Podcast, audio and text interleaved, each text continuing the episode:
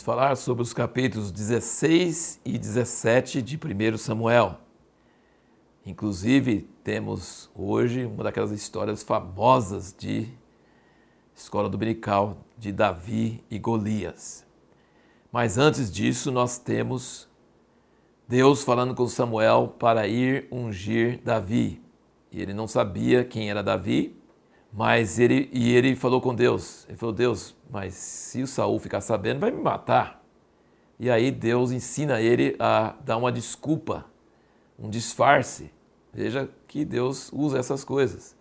Você não pode ir contra um governante abertamente. Você tem que ter algum tipo de coisa. Ele falou assim: "Ah, fala que você vai fazer um, fala que você vai lá fazer um sacrifício". E aí ele foi lá em Belém, a cidade de Davi, e Jessé chamou os filhos, ele tinha oito, ele chamou sete. Falou, não precisa chamar o oitavo, está lá pastorando ovelhas, deixa ele lá. E quando o primeiro filho aparece, Samuel pensa, ah, esse deve ser o que Deus escolheu. E Deus fala assim, não, não, não, não, não. A primeira vez eu escolhi um cara bonito, alto, imponente. Agora não, agora não, vou, não olha para o exterior. Deus não vê como vê o homem, ele vê o coração. E aí vai passando um por um e Samuel não, Deus não fala que nenhum. Ele fala, acabou os sete, Ué, não tem mais filho, não? Tem, o último que ficou lá com o rebanho. Aí chama Davi e Deus fala, é ele. E aí ele ungiu ele na presença dos seus irmãos e provavelmente daqueles anciãos de Belém que estavam lá. Mas não disse que ele falou nada. Ungiu ele, mas não falou nada. Talvez eles não sabiam que era ser ungido para ser rei porque se soubesse, talvez ah, ia vazar o segredo, ou então eles sabiam e guardaram bem o segredo, eu não sei.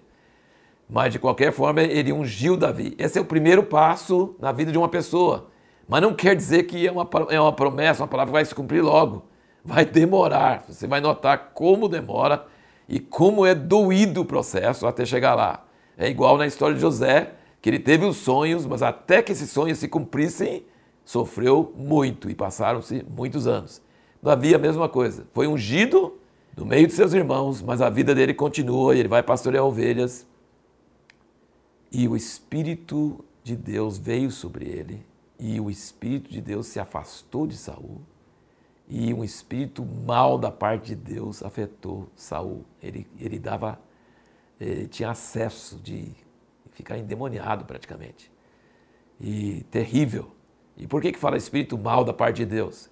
Você precisa lembrar que o diabo e seus anjos não estão no inferno, eles estão rodeando a terra e dizem Jó que eles aparecem diante de Deus.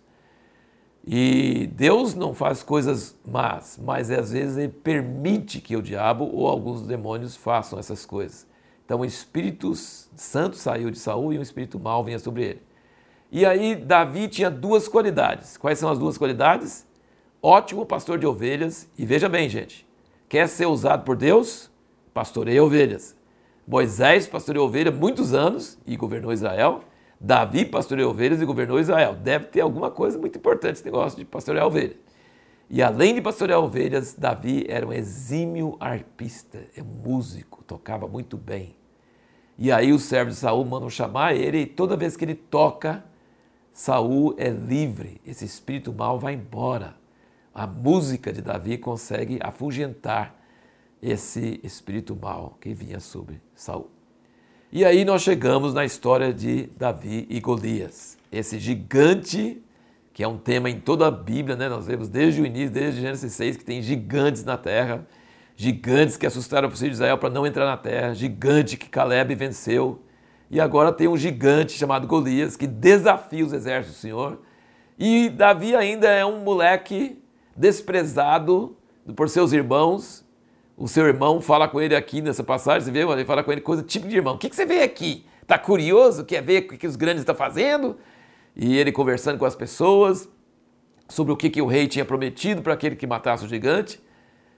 E aí nós queremos responder essa pergunta que nós fizemos no último vídeo.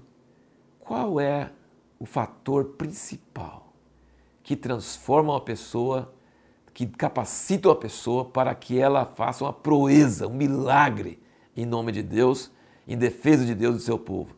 É um amor apaixonado pela honra de Deus, é uma confiança e uma fé em Deus Isso Jonatas teve e teve aquela vitória. Ele e os seus escudeiros subindo sozinhos contra o exército inteiro e Deus fez tremer o arraial e deu uma vitória tremenda para eles.